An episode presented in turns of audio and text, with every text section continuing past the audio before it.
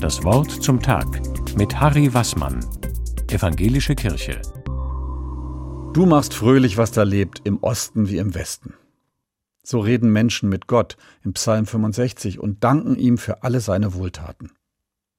West und Ost in fröhlichem Jubel vereint. Ich stolpere über diesen Satz. Wie weit ist das von unserer Realität entfernt? Heute spaltet ein Eroberungskrieg Europa, Völker und Weltmächte auf der ganzen Erde.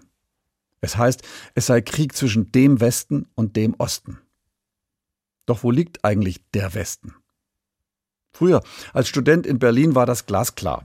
Westberlin liegt im Westen und Ostberlin im Osten der Stadt. Aber schon damals lag Westberlin auch im Osten, nämlich östlich der Bundesrepublik. Und doch wurde in Westberlin der Westen verteidigt.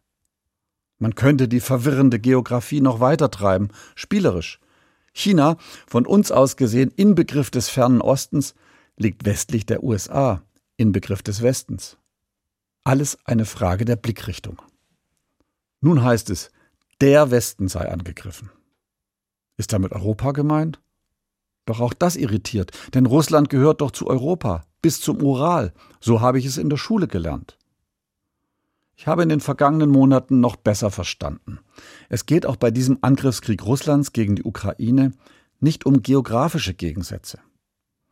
Freilich, es geht auch in diesem Krieg um Macht und Reichtum. Aber vor allem geht es um die Qualität des Miteinanderlebens. Im umfassenden Sinn um Lebenskultur. Darum geht es.